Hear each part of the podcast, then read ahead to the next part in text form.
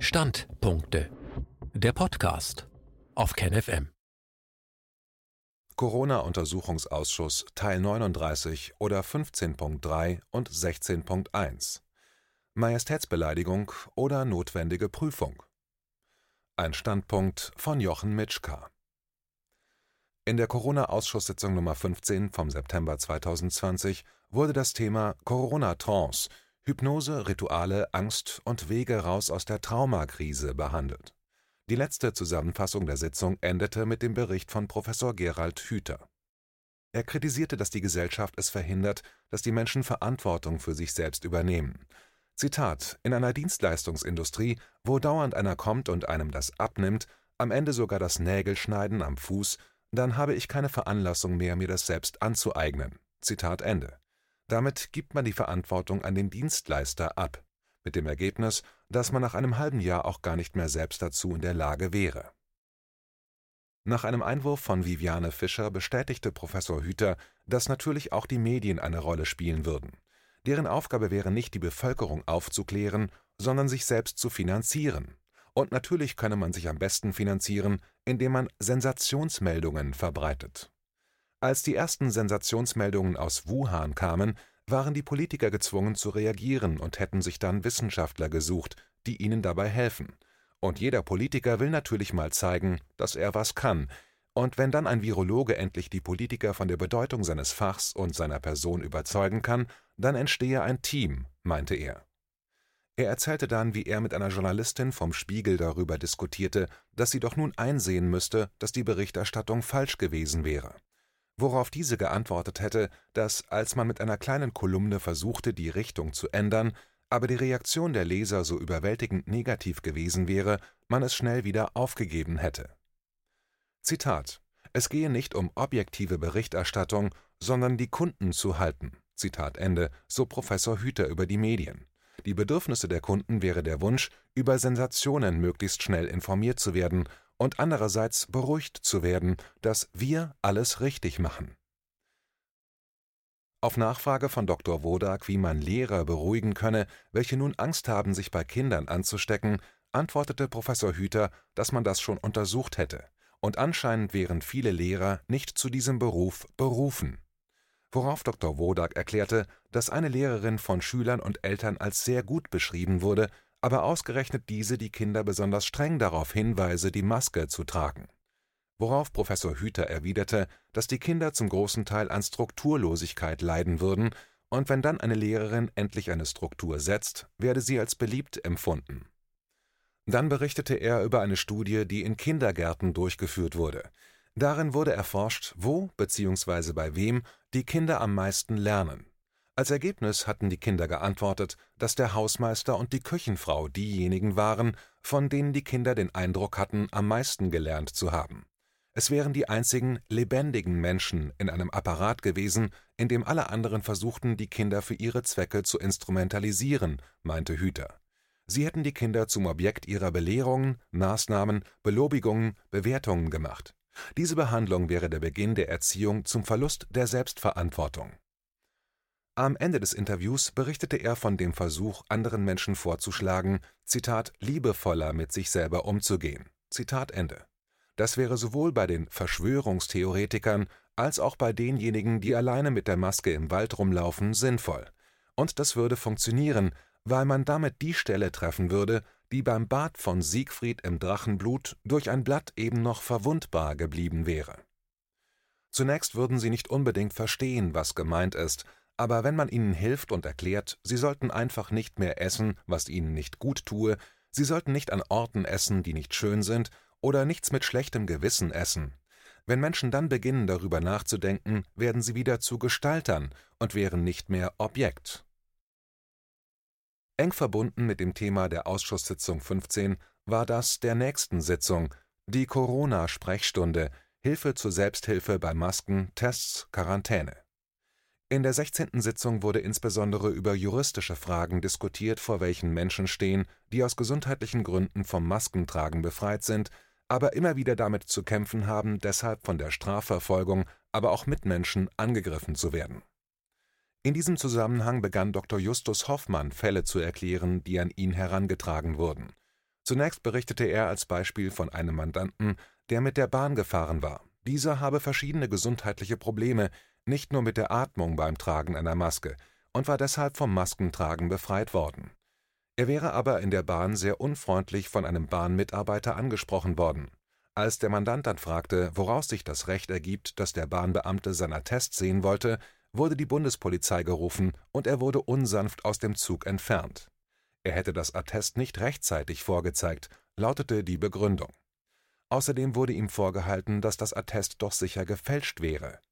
Dann wurde beim Arzt angerufen und nachgefragt, ob das Attest zutreffend wäre. Die Arzthelferin hätte dann freimütig dem Polizisten die Diagnosen mitgeteilt.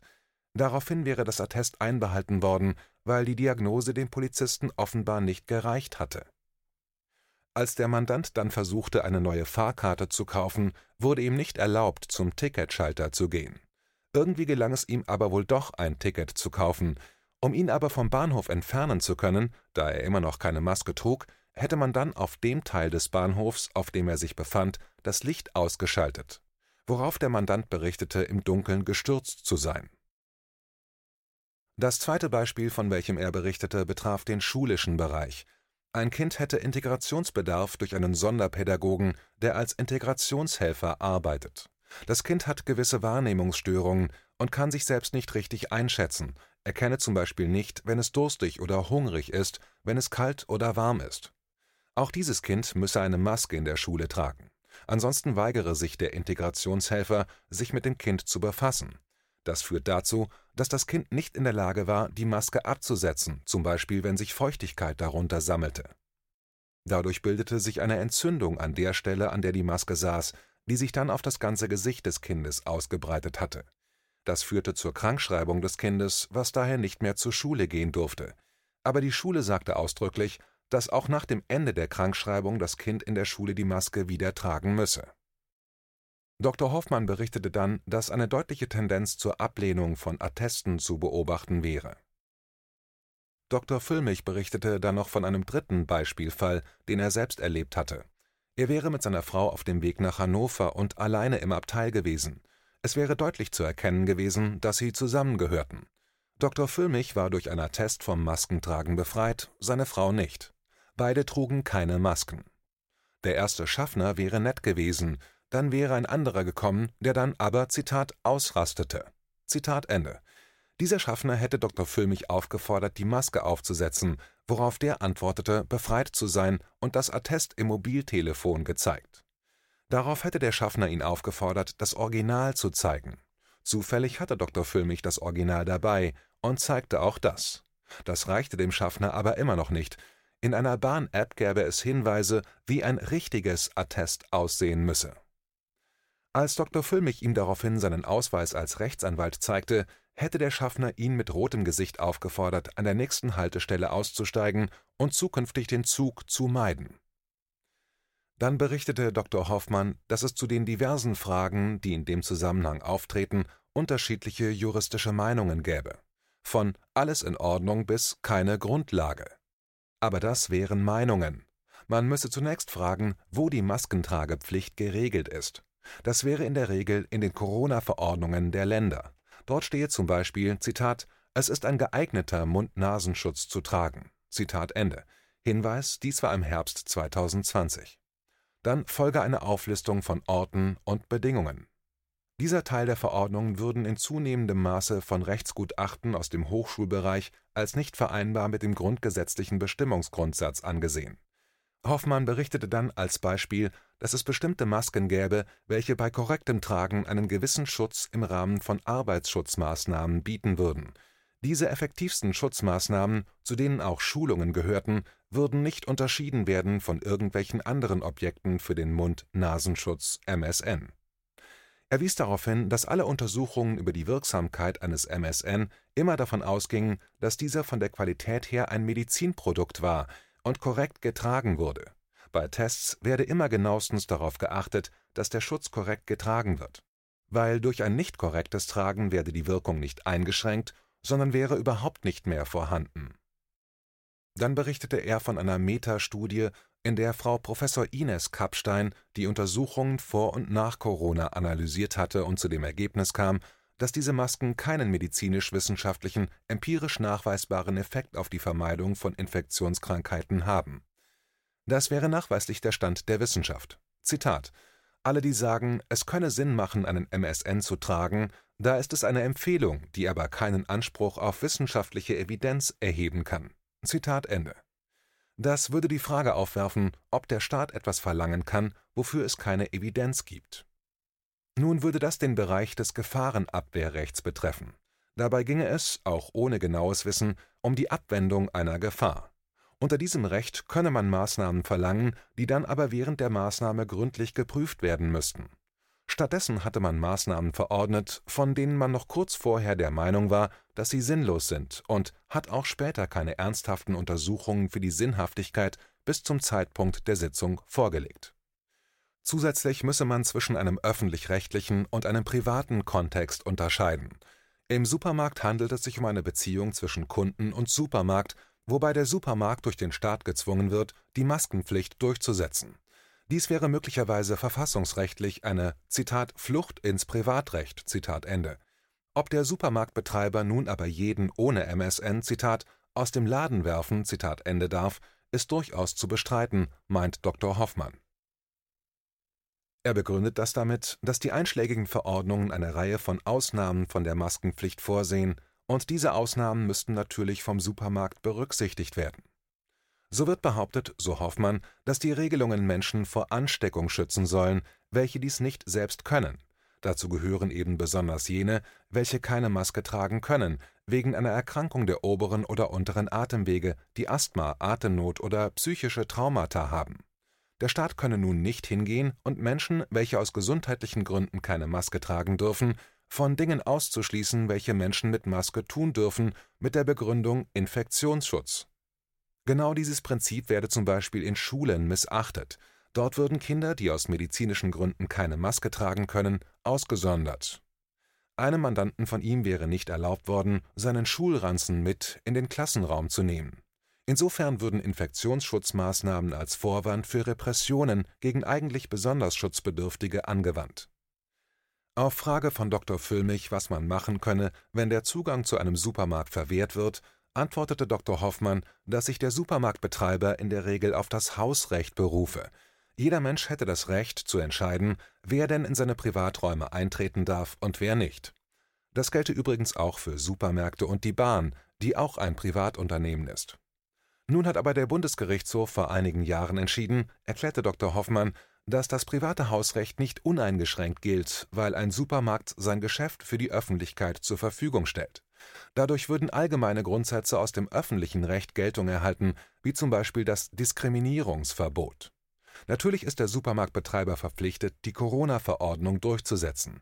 Aber auch er muss die Ausnahmen berücksichtigen. Dabei stelle sich die Frage, inwieweit ein Mensch, der vom Tragen des MSN befreit ist, dies nachweisen muss. Das wäre in der Corona-Verordnung nicht definiert. Vor dem Hintergrund, dass niemand seine Privat- oder Intimsphäre offenlegen muss, ist Dr. Hoffmann der Meinung, dass es in der Regel ausreichend sein muss, wenn jemand Lebensmittel des täglichen Bedarfs einkauft, dass die befreite Person erklärt, dass sie aus medizinischen Gründen nicht in der Lage ist, eine Maske zu tragen Erstens könne ein Supermarktbetreiber die Validität eines Attestes gar nicht beurteilen, außerdem könne es medizinische Gründe geben, auch ohne dass es dafür ein Attest gibt. Wenn man Asthma hat und keine Maske tragen kann, wäre man Kraft des Gesetzes vom Maskentragen befreit, nicht aufgrund eines ärztlichen Attestes. Dr. Hoffmann berichtete, dass Menschen das Attest weggenommen wurde, dass Kopien angefertigt wurden und so weiter. Alles wäre ohne Einwilligung höchst illegal. Es wäre erschreckend zu sehen, wie vor Corona immer wieder von Datenschutz geredet wurde und nun plötzlich das keine Rolle mehr spielt. In einem Attest steht in der Regel nur, dass ein Arzt einen Menschen untersucht hat und zu dem Schluss kam, dass er keine Maske tragen soll. Die Aussage einer Diagnose in dem Attest wäre diametral dem Recht auf Intimsphäre widersprechend. Für Dr. Hoffmann ist schon allein die Tatsache, dass auf dem Attest der Fachbereich stehe, zu dem der Arzt zugehörig ist, eine unzumutbare Offenlegung von intimen Daten. Ärzte und Anwälte würden aus guten Gründen der Schweigepflicht unterliegen. Bei Anwälten wäre alleine die Bekanntgabe, dass ein Mandatsverhältnis besteht, ja schon alleine die Tatsache, dass jemand nach etwas gefragt hätte, ohne dass ein Mandatsverhältnis zustande gekommen ist, durch die Schweigepflicht abgedeckt, dürfe nicht ohne Einwilligung des Betroffenen offengelegt werden. Viele Ärzte wissen gar nicht, dass alleine die Tatsache, dass ein Patient die Praxis betreten hat, bereits unter die Schweigepflicht fällt. Ein Arzt darf niemandem ohne Einwilligung erzählen, dass ein Patient seine Praxis betreten hat, selbst wenn er ihn nie behandelt hatte. Auf einen Einwurf von Dr. Füllmich bestätigte Dr. Hoffmann, dass eine Rechtsnorm so auszugestalten ist, dass jeder sich eindeutig danach richten kann. Dies wäre aber bei den derzeitigen Verordnungen mitnichten der Fall. Es hätte aber keinen Zweck, sich mit denen auseinanderzusetzen, welche selbst unter Druck durch die Verordnung stehen, sondern es bleibe nur der Weg über die Gerichte, indem man sich bewusst einem Bußgeld aussetzt. Anmerkung: Dies war die Situation im Jahr 2020, die Konkretisierungen erfolgten Anfang 2021, zum Beispiel durch Vorschreibung der Maskenart. Dr. Hoffmann wies darauf hin, dass solche Menschen, welche sich gegen Bußgelder gewehrt hatten, bis zu diesem Zeitpunkt im Jahr 2020 fast alle eine Einstellung des Verfahrens erreicht hatten. Ein Grund könnte sein, dass die Behörden befürchtet hatten, durch ein Gerichtsverfahren mit Sachverständigenanhörungen die Grundlagen der Corona-Verordnung zu gefährden.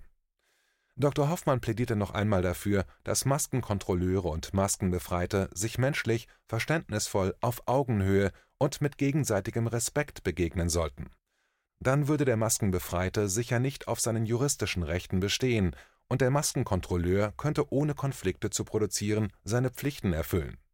Wenn Kontrolleure aber nicht nur ihre Befugnisse überschreiten, sondern dies auch noch in einer erniedrigenden Art und Weise tun, würden sie Straftaten begehen, meist ohne sich dessen bewusst zu werden. Wenn zum Beispiel ein Polizist anlasslos behauptet, ein Attest wäre gefälscht, begeht er üble Nachrede oder sogar eine Verleumdung, wenn er es vor anderen Personen sagt. Er würde nicht in Wahrnehmung berechtigter Interessen handeln, es gäbe keinen Rechtfertigungsgrund dafür. Der Polizist darf auch nicht in der ausstellenden Arztpraxis anrufen, weil der Mensch am anderen Ende der Leitung einen strafbaren Geheimnisverrat begeht, wenn er die Frage beantwortet. Und durch den Anruf hat der Polizist ihn dann dazu angestiftet. Dr. Hoffmann wies darauf hin, dass in der Pandemie Selbstverständlichkeiten hinsichtlich der Rechte der Menschen verschwunden wären, die man vorher kaum noch wahrgenommen hätte. Zitat Wir sind an dem Punkt, wo wir anfangen, dass der gemeine Bürger sich gegenüber anderen für seine Gesundheit oder seine Krankheit legitimieren muss. Zitat Ende. Dr. Füllmich wies dann noch auf das Buch Furchtbare Juristen von Professor Ingo Müller hin, welches das Verhalten der Justiz im Aufkommen des Nationalsozialismus 1933 beschreibt, und er meinte, dass ein Nazi-Vergleich sicher nicht angebracht ist, wenn es um Migration oder Atomkraft geht, dass in der Corona-Krise aber entsetzliche Ähnlichkeiten zu dem in diesem Buch beschriebenen Verhalten zu erkennen wären. Dr. Hoffmann ergänzte, dass ja niemand behaupte, dass man schon die Verhältnisse auf allen Ebenen der Justiz hätte, davon wäre man noch weit entfernt sondern es ginge darum, davor zu warnen, dass sich die Justiz wieder in diese Richtung entwickelt. Zitat Der Blinker ist schon gesetzt und die Spur gewechselt, aber wir sind noch nicht abgebogen. Zitat Ende. Schließlich wies er am Beispiel von Durchsagen in den Verkehrsbetrieben von Berlin darauf hin, wie schon alleine durch den Begriff Maskenmuffel die Behauptung aufgestellt wird, dass jeder, der keine Maske trägt, das aus Trägheit, Faulheit oder politischen Gründen verweigert statt zunächst davon auszugehen, wie bei einem Blinden mit dunkler Brille und Stock, dass der Mensch gesundheitliche Gründe hat, solange sein sonstiges Verhalten keine anderen Schlüsse zulässt. Für Menschen, die aus gesundheitlichen Gründen keine Maske tragen dürfen, ergäbe sich daraus ein Spießrutenlaufen, ähnlich wie es in den 1950er Jahren in den USA gewesen sein muss, wenn man das falsche Abteil betrat. Viviane Fischer wies darauf hin, dass beim Durchsetzen des Maskentragegebotes ohne Rücksicht auf medizinische Befreiungen auch Haftungsrisiken für denjenigen entstehen, welcher das Gebot durchsetzt.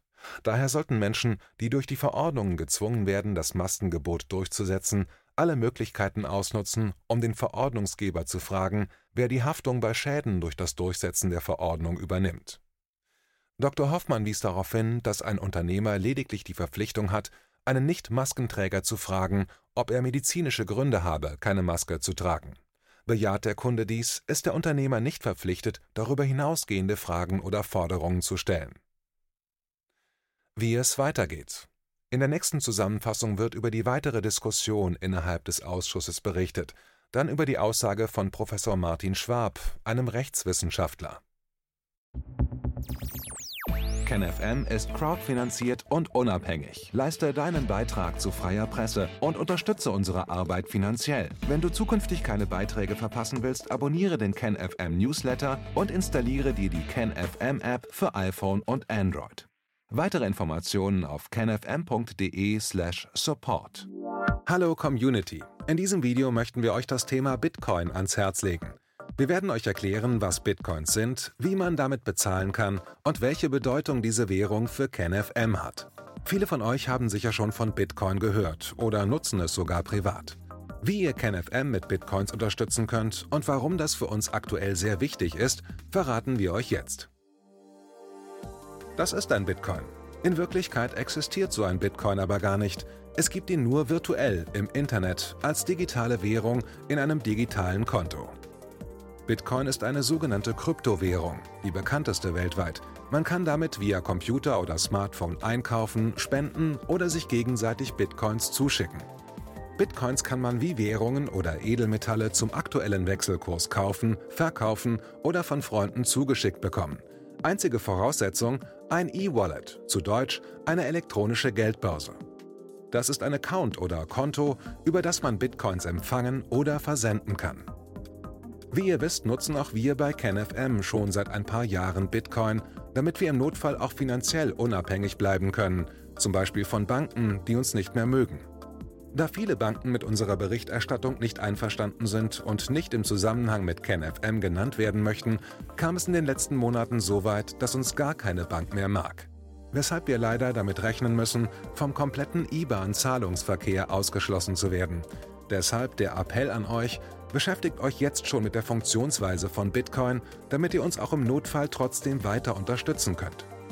Alles, was ihr dafür tun müsst, ist, eure bisherige Unterstützung in Euro einfach in Bitcoin an uns zu senden. Dazu legt ihr einfach eine kostenlose E-Wallet an, wandelt einen Betrag eurer Wahl in Bitcoin um und sendet uns diesen an unseren Bitcoin-Account. Den Link findet ihr unter jedem unserer Beiträge sowie unter diesem Video. Alternativ dazu könnt ihr aber auch diesen QR-Code mit eurem Smartphone scannen. Übrigens, eine detaillierte Schritt-für-Schritt-Anleitung haben wir zum Nachlesen für euch schon einmal vorbereitet. Ihr findet sie auf canfm.de/bitcoin. Ob Bitcoin oder Kryptowährungen wirklich die Zukunft des Geldes sind, wissen wir nicht. Aber vielleicht ist das bald unsere einzige Option, so unabhängig wie möglich und vor allem ohne Bankkonto für euch in Zukunft weiterhin freien und unabhängigen Journalismus machen zu können. Wir hoffen sehr auf eure Unterstützung und sagen jetzt schon tausendmal Danke. Euer Team von KenFM.